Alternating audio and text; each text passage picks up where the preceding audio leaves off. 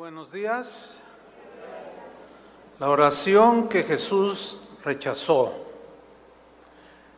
La Biblia dice que el Señor tiene atento su oído a las oraciones de los justos. Eso dice la Biblia. Clama a mí, dice el Señor, y yo te responderé. Pedid y se os dará, dijo Jesús. La oración del justo puede mucho, dijo el apóstol Santiago. Juan dijo, esa es la confianza que tenemos en Él, que si pedimos alguna cosa conforme a su voluntad, Él nos oye. Y decenas y decenas de textos que nos aseguran que Dios oye nuestras oraciones y que, y que las contesta, pero según su voluntad. A veces a corto plazo, a veces a mediano plazo, a veces a largo plazo. Sin embargo, Jesús también enseñó a sus discípulos cómo no deben orar. Les enseñó cómo deben orar y también les enseñó cómo no deben orar. Jesús enseñó que la actitud de nuestro corazón es muy importante. Hay actitudes que Dios rechaza cuando oramos. Todos los cristianos de, entrada se entiende que oramos, ¿no? Pero hay actitudes que podemos tener cuando oramos que Jesús rechaza, que Dios rechaza. Y vemos pues que es muy importante saber orar conforme a su voluntad, pero también con las actitudes del corazón correctas. Hay una parábola que sigue de la parábola que, estudiamos hace ocho días. Eh, ¿Recuerda hace ocho días? De la viuda que pedía justicia. Inmediatamente después, en Lucas 18, 9, Jesús les continúa enseñando a orar. Con la viuda les dice cómo deben de ser y aquí les dice cómo no deben de ser en la oración. Y pone una parábola que conocemos como la parábola del fariseo y el publicano. Dice Lucas 18, 9, a unos que confiaban en sí mismos como justos, y menospreciaban a los otros, dijo también esta parábola. Miren, en su enseñanza Jesús, aquí vemos, vamos a ver cómo, cómo Jesús menciona dos pecados que podemos estar cometiendo cuando oramos. ¿Cuáles son esos dos pecados? Número uno, confiar en nosotros mismos como justos. Y número dos, compararnos con los demás sentirnos superiores y menospreciarlos. Esas son dos actitudes del corazón que Jesús rechaza. Estas dos actitudes bloquean nuestras oraciones. Y Dios cierra sus oídos, no las escucha. La palabra de Dios es lo suficientemente clara para decirnos que Dios rechaza esas actitudes y otras más.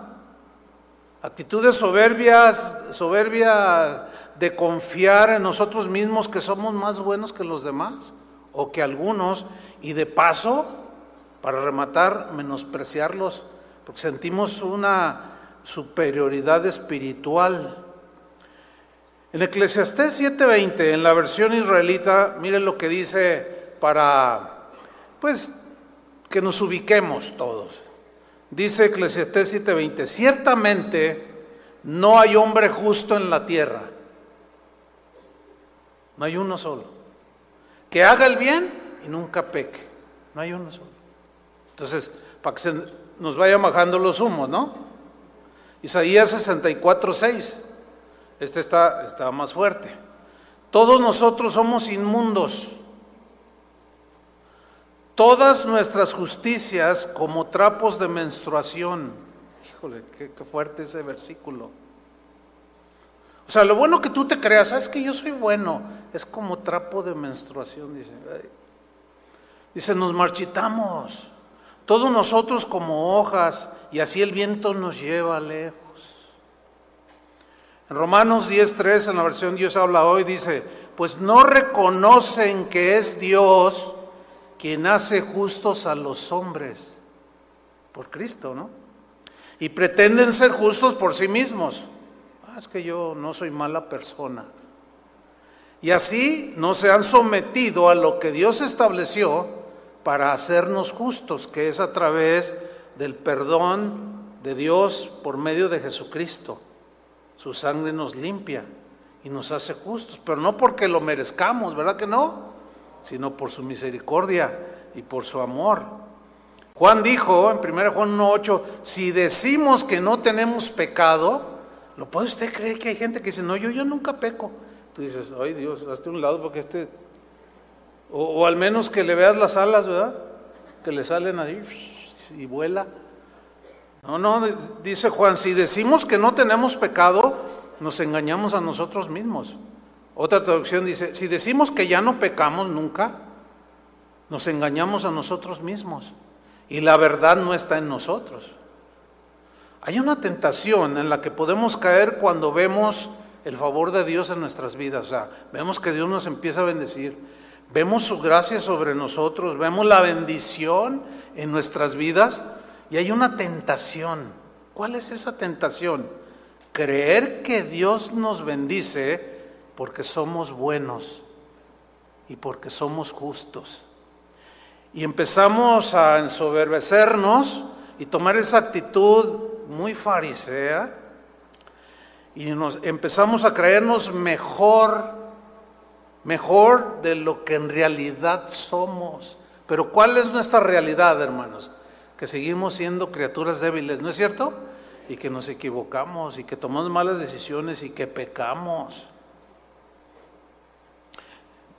Es decir, en nuestro interior empezamos a tener la idea, fíjese, empezamos a, a, pensar, cruzan pensamientos e ideas de que no somos tan malos como los otros. Ay, por eso le pasa eso a, esa señora, pues eso le pasó. A mí, no, a mí Dios me protege porque yo no soy tan mala. No, no, ¿saben qué? Esas actitudes, Dios las rechaza. Hay algo en nosotros que empezamos a sentir que hay algo en nosotros que nos hace merecedores de las bendiciones de Dios. Miren hermanos, si el Espíritu Santo nos iluminara el entendimiento, y nos hiciera ver tal como somos, no tengo dudas de que dejaríamos de alardear y de sentirnos mejores que los demás. Si examinamos nuestro corazón a la luz de la palabra de Dios, no volveríamos a jactarnos, de llegar a pensar que por alguna razón somos mejores, no somos tan malos. Por eso Dios me, bendice, porque yo no soy tan malo como los demás.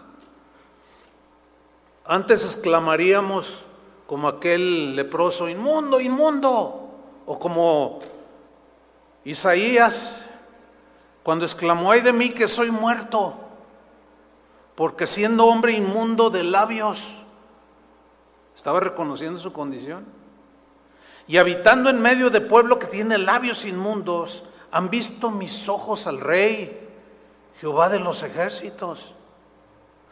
Entonces la pregunta pertinente aquí es, ¿acepta Dios todas las oraciones? La respuesta es, pues no todas, no todas. Pero yo tengo fe, sí, pero fe más, ¿y la obediencia? ¿Y la actitud? y estás pidiendo conforme a su voluntad, entonces Dios se complace en escucharnos que le pedimos, pero Él ya en su soberanía decide cómo respondernos. ¿Me explico? Pero volvamos a la parábola. Dice Lucas 18:9. A unos que confiaban en sí mismos como justos, ahí está. No todos, sino algunos que confiaban en sí mismos como justos y menospreciaban a los otros, Dijo también esta parábola, y los discípulos escuchando la enseñanza. ¿eh? Versículo 10. Dos hombres subieron al templo a orar. Ahí está. Dos hombres subieron al templo a orar. Uno era fariseo y el otro era un publicano. Ok.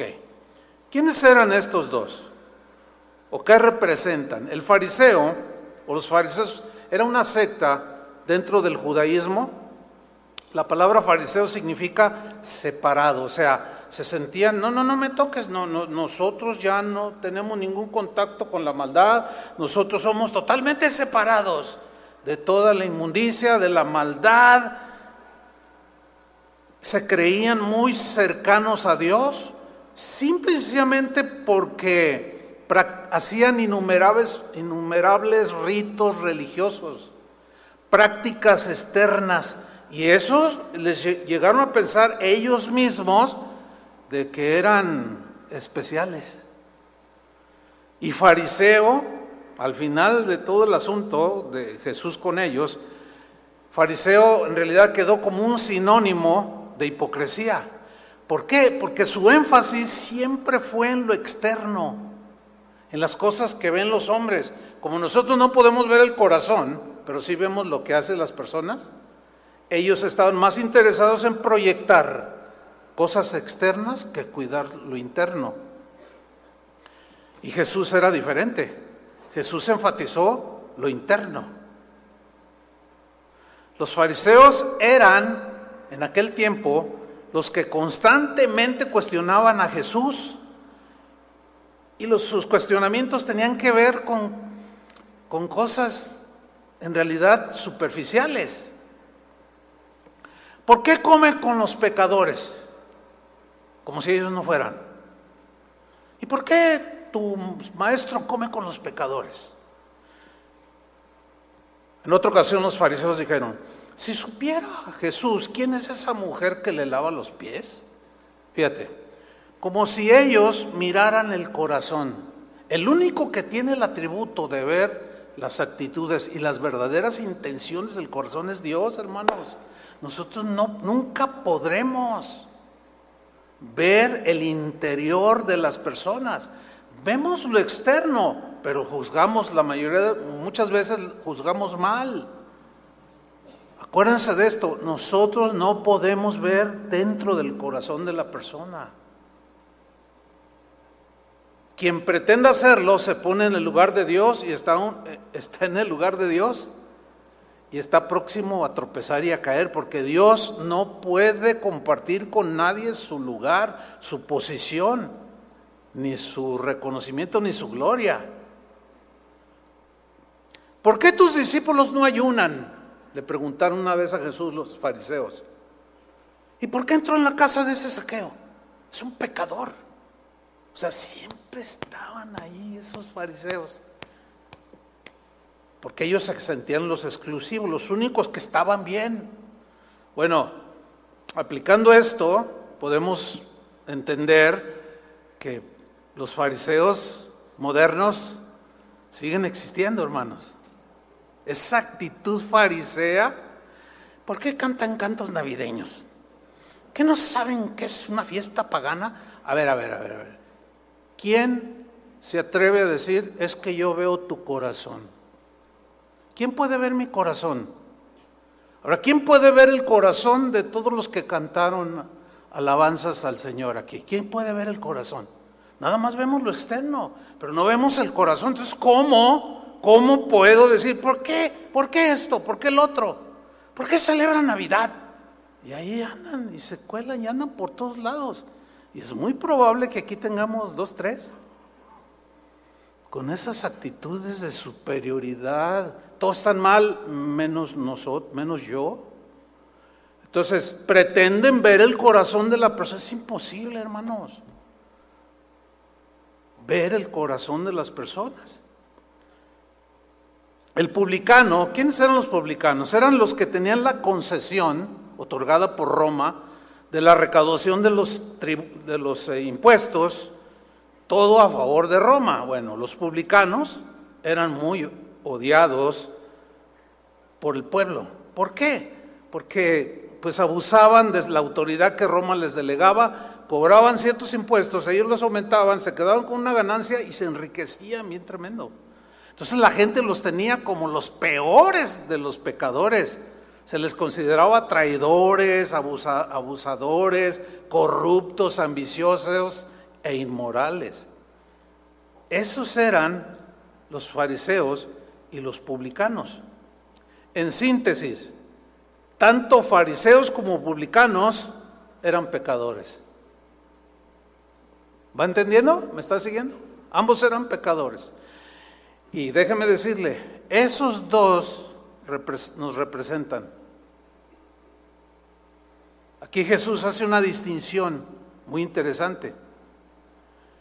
Sin embargo, esos fariseos y publicanos, aunque eran pecadores, como todo ser humano, sin embargo, a Dios, a Jesús le importa, le interesa la actitud con la que nos dirigimos a Él, con la que oramos. Esto es lo que marca la diferencia entre un pecador y otro pecador, porque todos somos pecadores.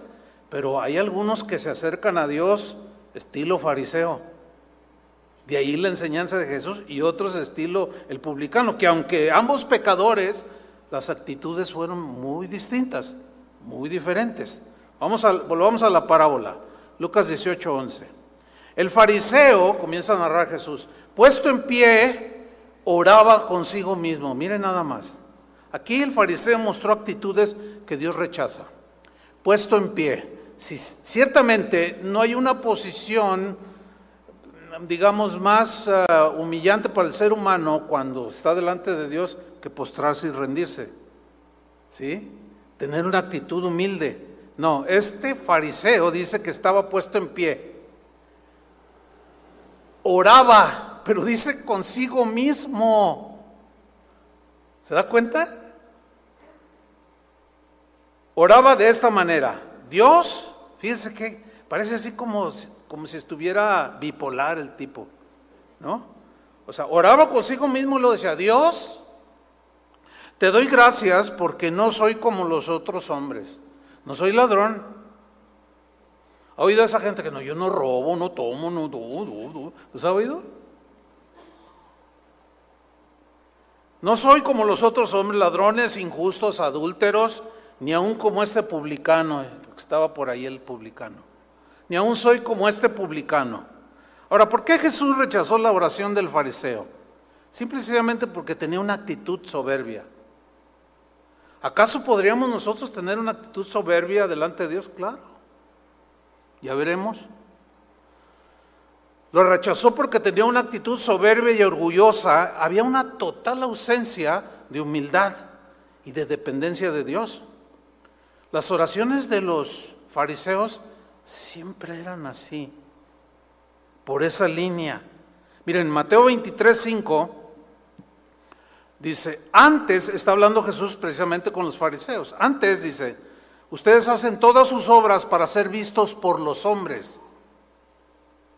Que ustedes hacen lo hacen con la intención de que los hombres los vean y digan, ay, mira, qué buen hombre, qué buena mujer era fíjense nomás.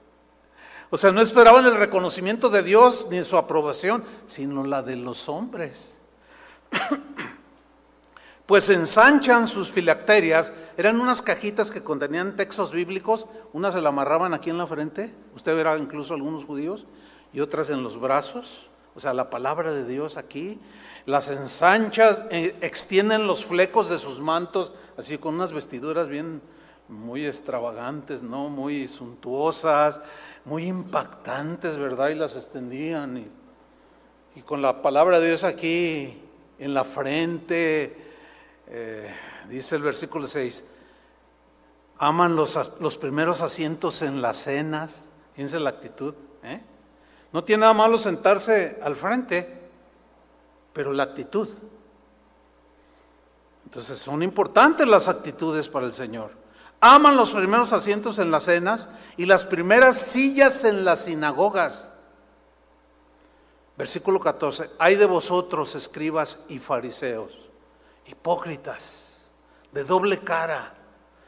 ¿Por qué Jesús se atrevió a decirles hipócritas? Porque es el único que puede ver el interior y mucho y, por supuesto el exterior. El interior y el exterior. Nosotros no, nada más Él. Por eso no debemos de precipitarnos al juzgar a los demás. Tenemos que aprender a ir guardando nuestro comentario, porque nosotros no vemos el corazón. Hipócritas, dice, porque devoráis las casas de las viudas. qué es lo que hacían? Fíjate, dice. Y como pretexto para despojar a las viudas, que quedaban con una buena herencia, hacen largas oraciones. Se agarraban hablando y hablando y hablando y ensanchaban sus cosas y, la gente los miraba y decía, ay, mira qué piadoso, cómo ora. Podían engañar a muchos, pero a Jesús no. Dice Jesús aquí, por esto recibiréis mayor condenación. Mire, buscando algo en internet, pues, encontré un montón de, de oraciones que te comparte la gente, predicadores, sacerdotes, o sea, mucha gente que encontré que si citaría todo lo que vi, no, pues, nos daríamos horas aquí, pero voy a citar un par, quizá tres, oraciones. Las tomé de la red. Escuche esta oración. Rompo todo ataque del enemigo en contra de mi economía. Rompo. O sea, como si yo fuera el Todopoderoso, ¿no? Yo rompo. Bueno, en el nombre de Jesús.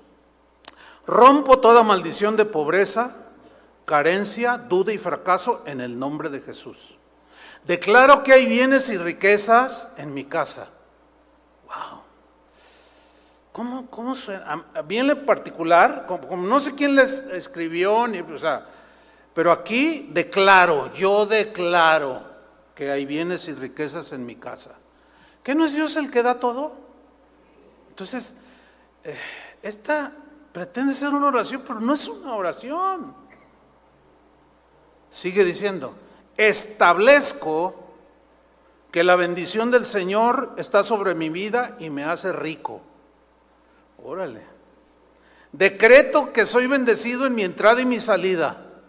O sea, no es, Señor, bendice mi salida y mi entrada. No, no, yo decreto, yo establezco soy siervo de Dios y Él se complace en mi prosperidad.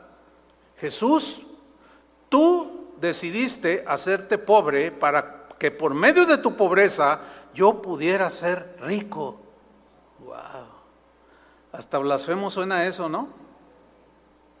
Declaro bendición sobre mi vida para que todo lo que sea que haga prospere. ¿Todo? Pues sí dice todo. Decreto la paz dentro de mi palacio. O sea, ya no es de mi casa, de mi palacio.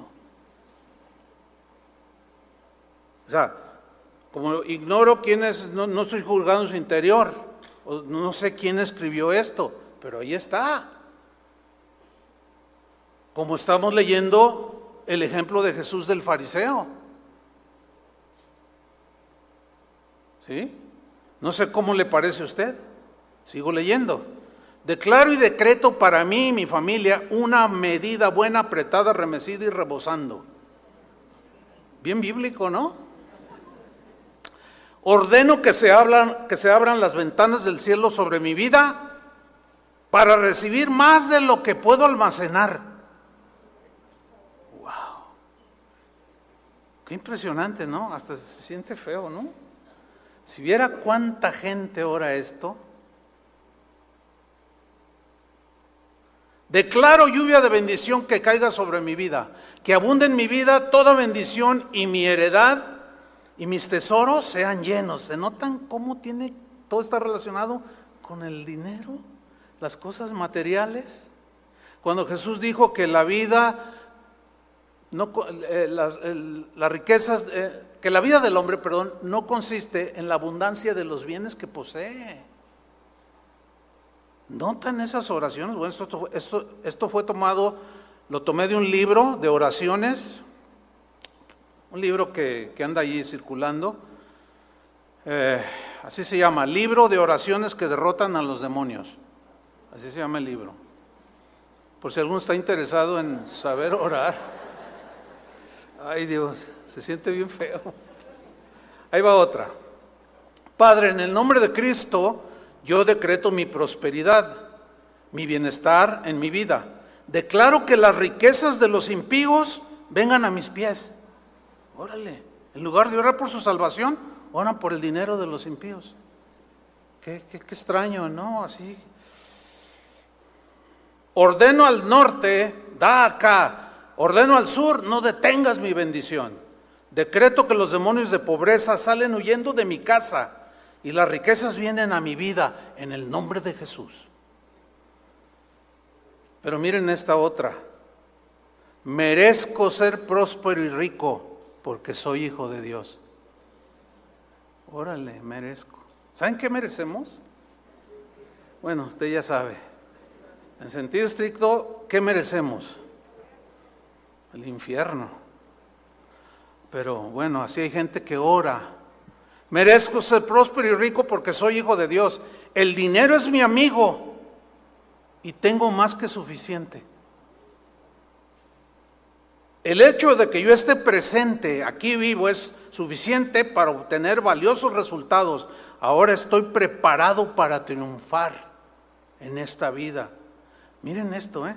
Me gusto a mí mismo. Tú dices, ay, ¿a poco? Hermano, mire, hay gente que cuando yo hago esta pregunta y después estudian o investigan más, y me escribe mucha gente y me dice, se quedó corto, pastor. Mire también lo que, cómo dice la gente, mire también lo que, cómo tuercen la palabra de Dios. Bueno, fíjense lo que está diciendo esta oración, me gusto a mí mismo y por lo tanto me gustan los demás. Y cuando yo leí esta oración me acordé de aquella, de aquel, pues, estribillo por allí que, que un comediante solía cantar, pues son de broma, ¿no? Qué bonito soy, qué bonito soy, cómo me quiero, sin mí me muero. Continúa esta oración, mi riqueza contribuye a mi libertad. O sea, ya no es Cristo ni la palabra, es su riqueza. Y mi libertad contribuye a mi riqueza. Estoy seguro de que ahora hay suficiente para mí. Soy un canal de abundancia de dinero, de dinero de belleza y de paz. Híjole. No, no, pues otra vez cuando yo digo, no, ¿cómo es posible? Sí, ahí está. Y me acordé de aquel, de aquellos comediantes, los polivoces, ¿se acuerdan? Del Gordolfo Gelatino. Híjole, no puede ser.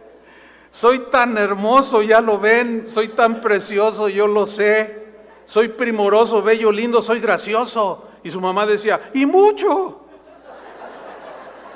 Soy exquisito, yo lo sé, soy tan bonito, miren bien, yo soy muy fino, soy Gordolfo Gelatino.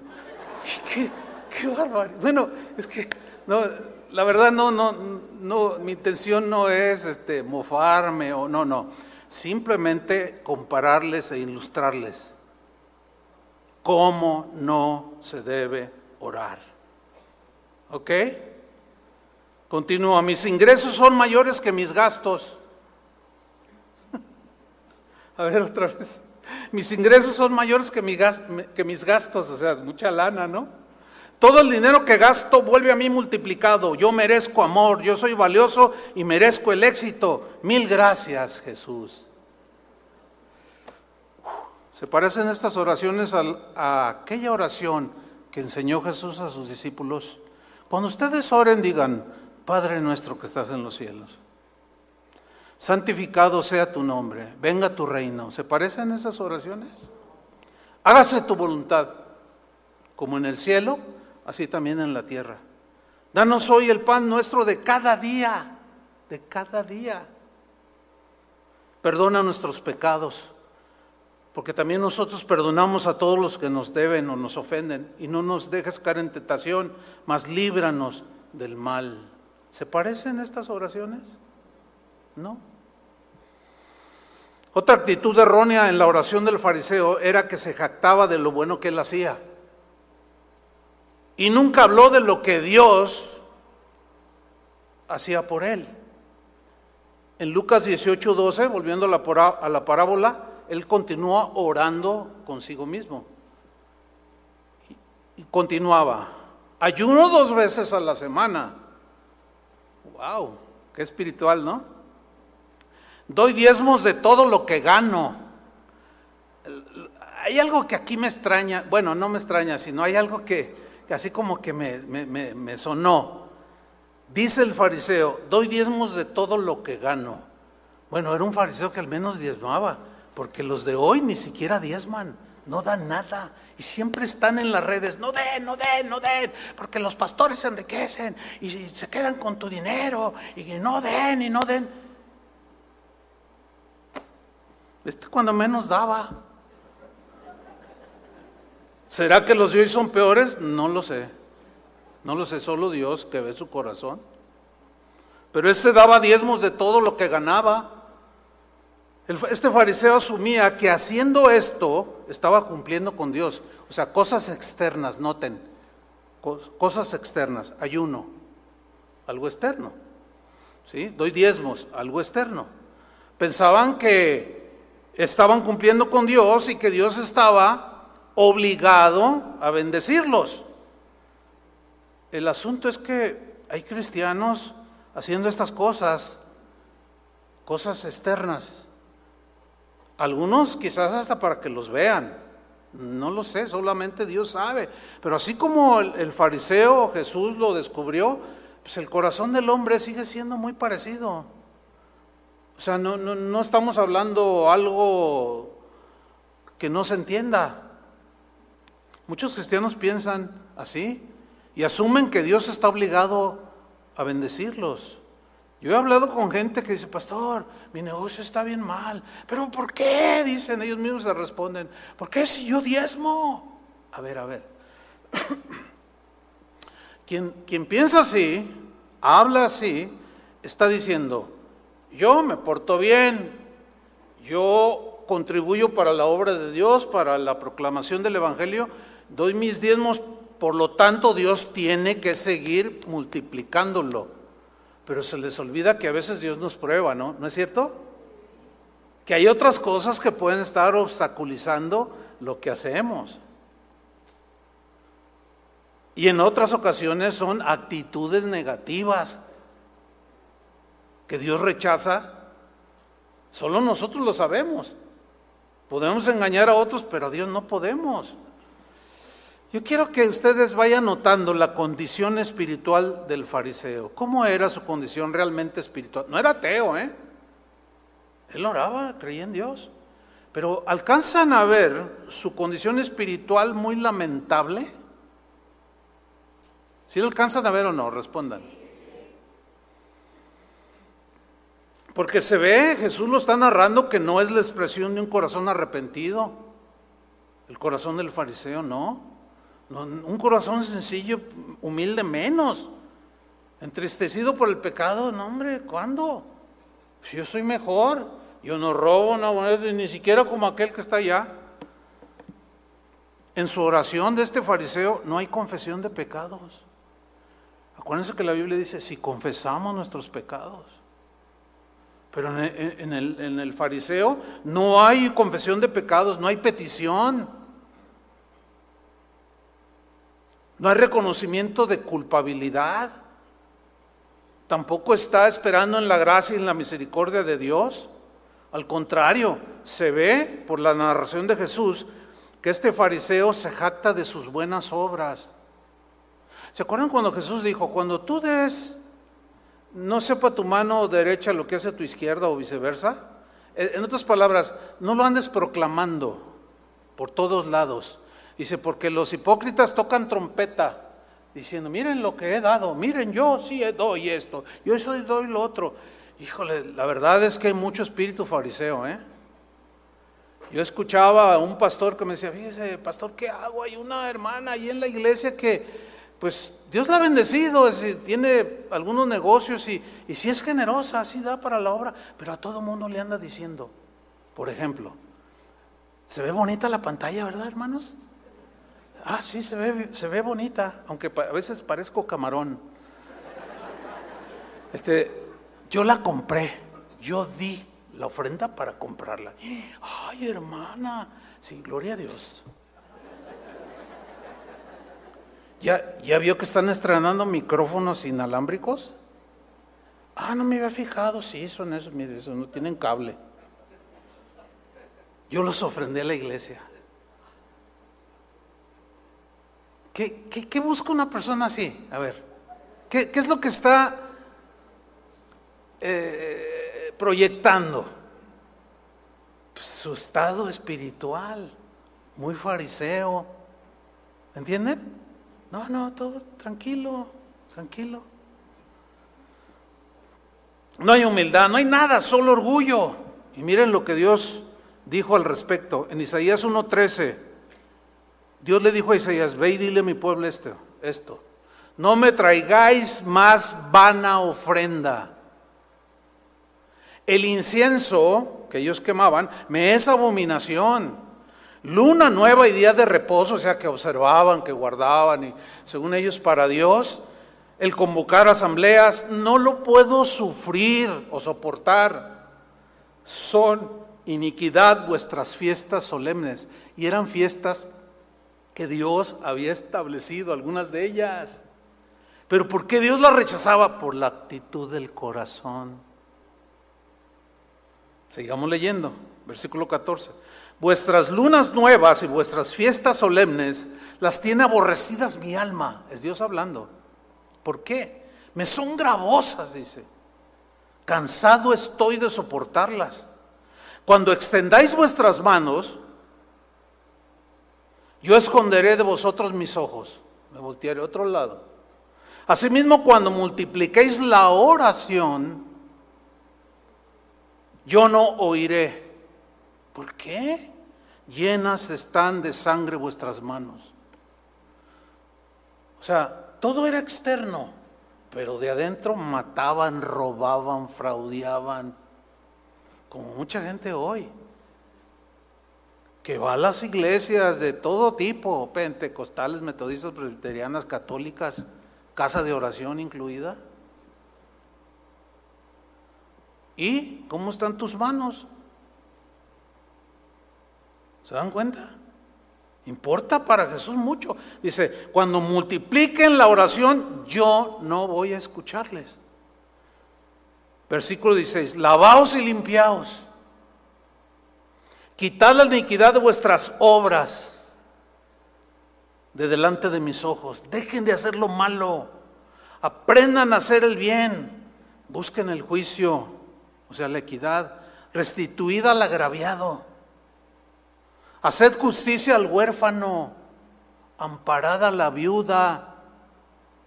Venid luego, dice Jehová, después de que tengas el correcto corazón, ven conmigo, dice Jehová, y pongámonos a cuenta, si vuestros pecados fueran como la grana, como la nieve serán emblanquecidos.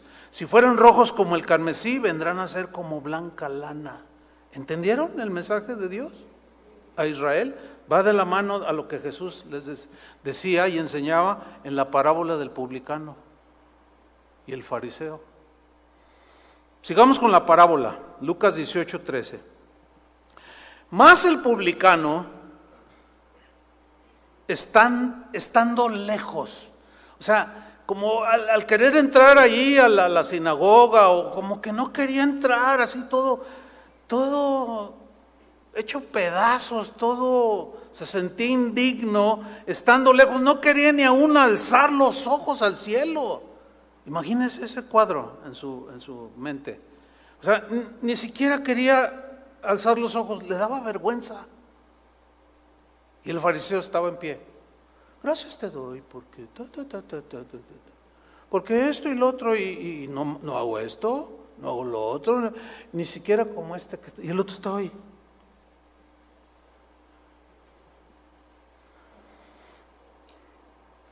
No quería ni alzar, ni aún alzar los ojos al cielo, sino que se golpeaba el pecho, diciendo, Dios, era todo lo que decía, sé propicio a mí, soy pecador, he fallado, le fallé a mi esposa, le fallé a mis hijos, le fallé a mi jefe, le fallé a mis amigos.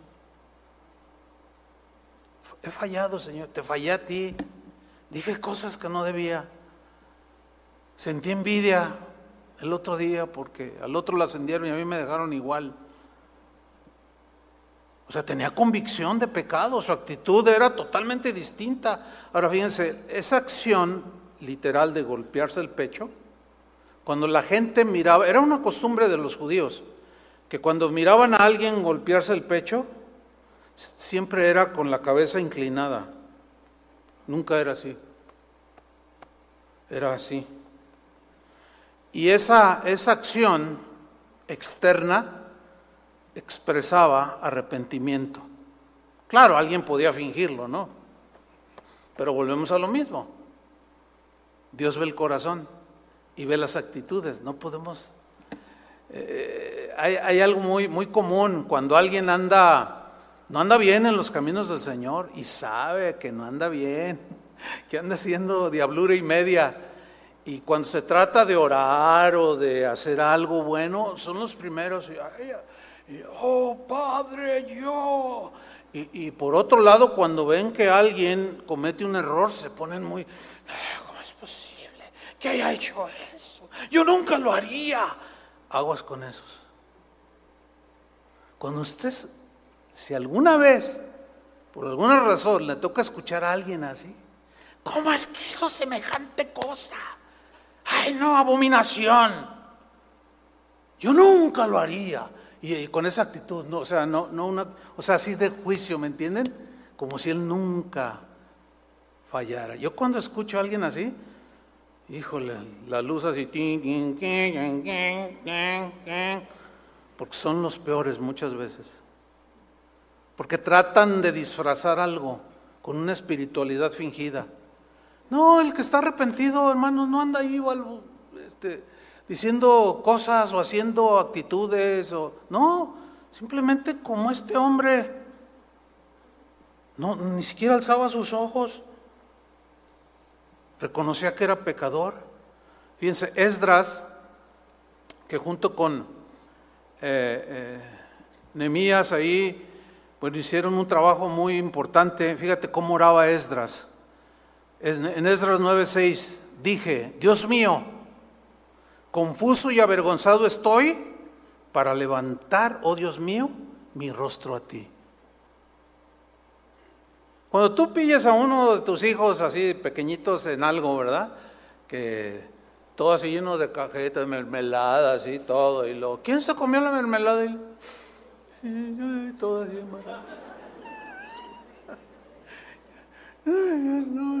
¿Quién fue?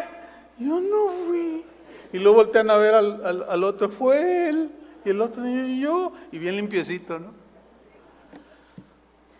Mire, hermano, hasta los. Eh, mire, perdón el ejemplo, pero ustedes me, me, van a sentir a lo que voy a decir.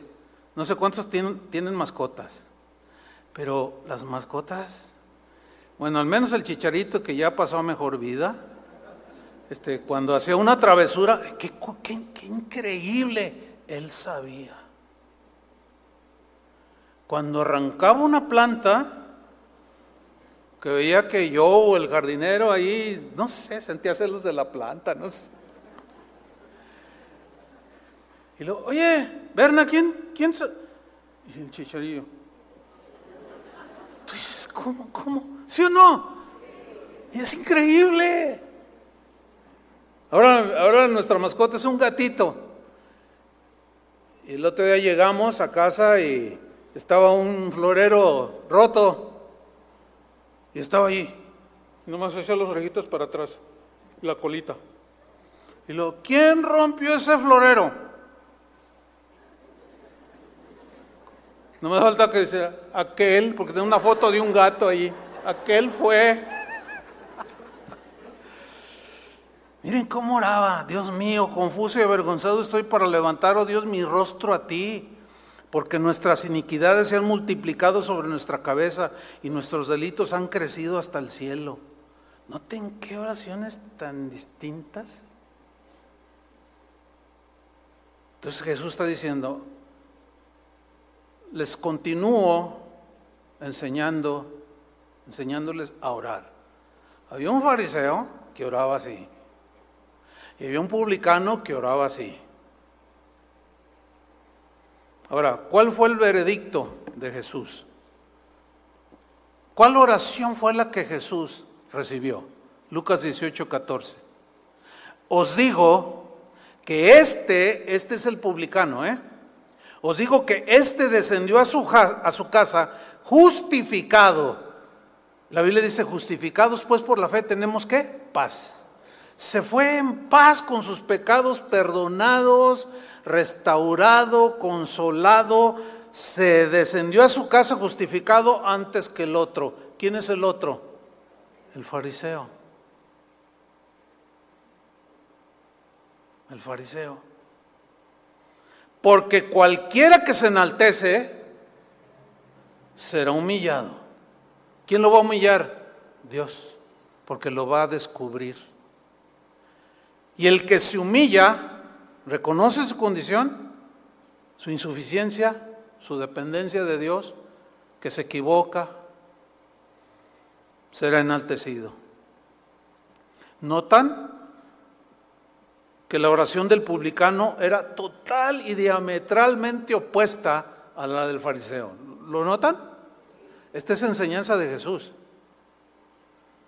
Entonces vemos que la oración del publicano tenía algunos rasgos muy importantes.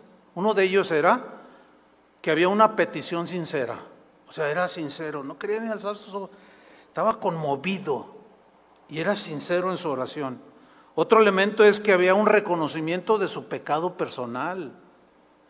Miren hermanos, el problema para un cristiano no es pecar, porque todos pecamos y fallamos, no somos perfectos. El problema para un cristiano es que cuando se equivoca o peca, no lo reconozca. Ese es el verdadero problema para un cristiano. Y el que tiene un espíritu fariseo está en muchos problemas, está en problemas con Dios, porque no oye su oración, la rechaza. Cuando menosprecias a otros, por lo que sea, y luego tú pretendes acercarte a Dios y te sientes merecedor de todo lo bueno, Dios no, no escucha esa oración, porque Él ve el corazón otro elemento es que había humildad en la oración. Había fe en Dios. Había un verdadero arrepentimiento. Qué lejos de esas oraciones que hoy se usan en la vida de muchos cristianos o aún públicas. Hace algunos años yo escuché en una reunión, así como esta pública, al pastor enseñando a su gente diciéndole, mira, Dios está obligado, fíjate, Dios está obligado a contestarte las oraciones porque aquí dice, clama a mí y yo te responderé. Entonces tú párate enfrente de Dios, ponle la Biblia y dile, tú estás obligado, tú eres un Dios fiel y estás obligado a responderme, tú te comprometiste a responderme. Bueno, sí dice, clama a mí y te responderé y te enseñaré cosas. Sí dice, ¿verdad? Pero hay otras cosas que también dice, como esto, que Él cierra sus oídos. Y que también las oraciones están sujetas a su voluntad. Eso no se los enseñan. Por lo tanto, están alimentándoles el espíritu fariseo. Imagínate presentarte delante de Dios y decirle, pues aquí dice tu palabra que el que cree todo le es posible. Yo creo esto y me lo das. Una señora decía, pues yo le dije al Señor, te doy tres días para que me respondas. ¿Y saben qué? Dios me respondió. Y todos los, ah, hijo, es que hasta para un tema especial es esa, esa afirmación de esa hermanita. Yo le di, y en tres días me respondes. Y me respondió el Señor. Bueno, hay oraciones que Dios respondió en la Biblia a manera de juicio. De eso ya hablé en alguna ocasión, pero quizás volvamos a tratarlo. No, no, no, así no, hermanos, así no es. No alimentemos el fariseo que todos traemos dentro, sino el, publicano arrepentido, con corazón sincero, con humildad, con fe, con reconocimiento Isaías 57, 15, porque así dijo el alto y sublime, fíjate quién lo dijo, el alto y sublime, el que habita la eternidad y cuyo nombre es el santo, yo habito en la altura y la santidad. Y con el quebrantado y humilde de espíritu, para hacer vivir el espíritu de los humildes y para vivificar el corazón de los quebrantados. Ahí habita Dios. Nuestro Señor Jesús expresó a favor de este tipo de oración. Cuando dijo ahí en Lucas 18, 14 del publicano, os digo que este descendió a su, a su casa justificado antes que el otro. Entonces aquí notamos que Jesús mismo está diciendo, no todas las oraciones las acepto. No todas.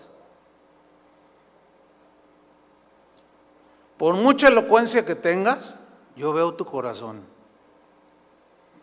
Jesús termina diciendo entonces, porque cualquiera que se enaltece será humillado y el que se humilla será enaltecido. Y finalmente Salmos 34, 18. Cercano está Jehová. ¿A quién? A los quebrantados de corazón.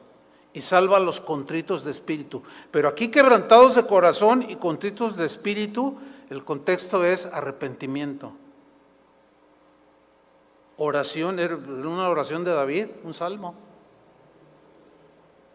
pidiendo su perdón, pero humildemente. Hermanos, siempre que nos acerquemos a Dios, que sea con toda la reverencia, todo el respeto, toda la actitud sincera. Acuérdense, no podemos engañarlo a Él. A los demás sí, pero a Él no podemos. Porque Dios mira el corazón, como le dijo Samuel al rey Saúl, es que Dios mira el corazón, Saúl. Él no ve lo que está enfrente como nosotros, Él ve el corazón. Entonces, ¿una oración larga es sinónimo de aceptación o que Dios la acepta? No, no necesariamente, como tampoco una corta,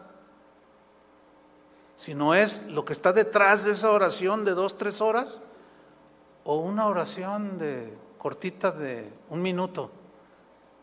¿Qué hay detrás de eso? Que debe haber un corazón como el que Dios aprecia. Conclusión, hermanos. Olvidemos la actitud del fariseo y aprendamos la lección de Jesús de este fariseo que también era un pecador. Esa es la enseñanza para nosotros. Esa es la actitud cuando nos dirigimos a Dios. Con todo respeto y reverencia, si te contesta, dale gracias. Si no te responde, también dale gracias. Amén.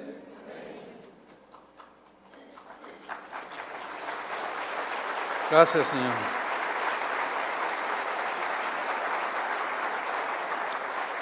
Pónganse de pie.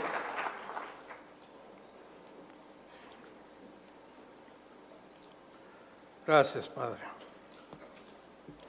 Señor, te damos muchas gracias. Tu enseñanza es excelsa, es limpia, es pura, porque es tu palabra que salió de tu boca, Señor, para enseñar a tus hijos, a tus discípulos, y nosotros decimos serlo. Pero queremos seguir aprendiendo, Señor, cómo orar, cómo dirigirnos a ti, cómo hablarte. Señor, todos tenemos un lado por ahí escondido que apunta hacia el espíritu de fariseo.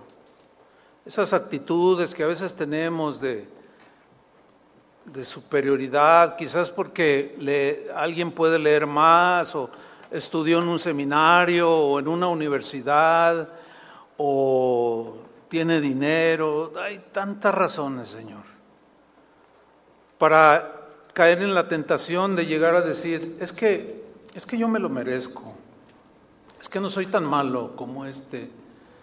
Ese es un espíritu que tú rechazas, Señor, porque eso no es oración. Eso de decretar, de declarar, Señor, no está en tu palabra.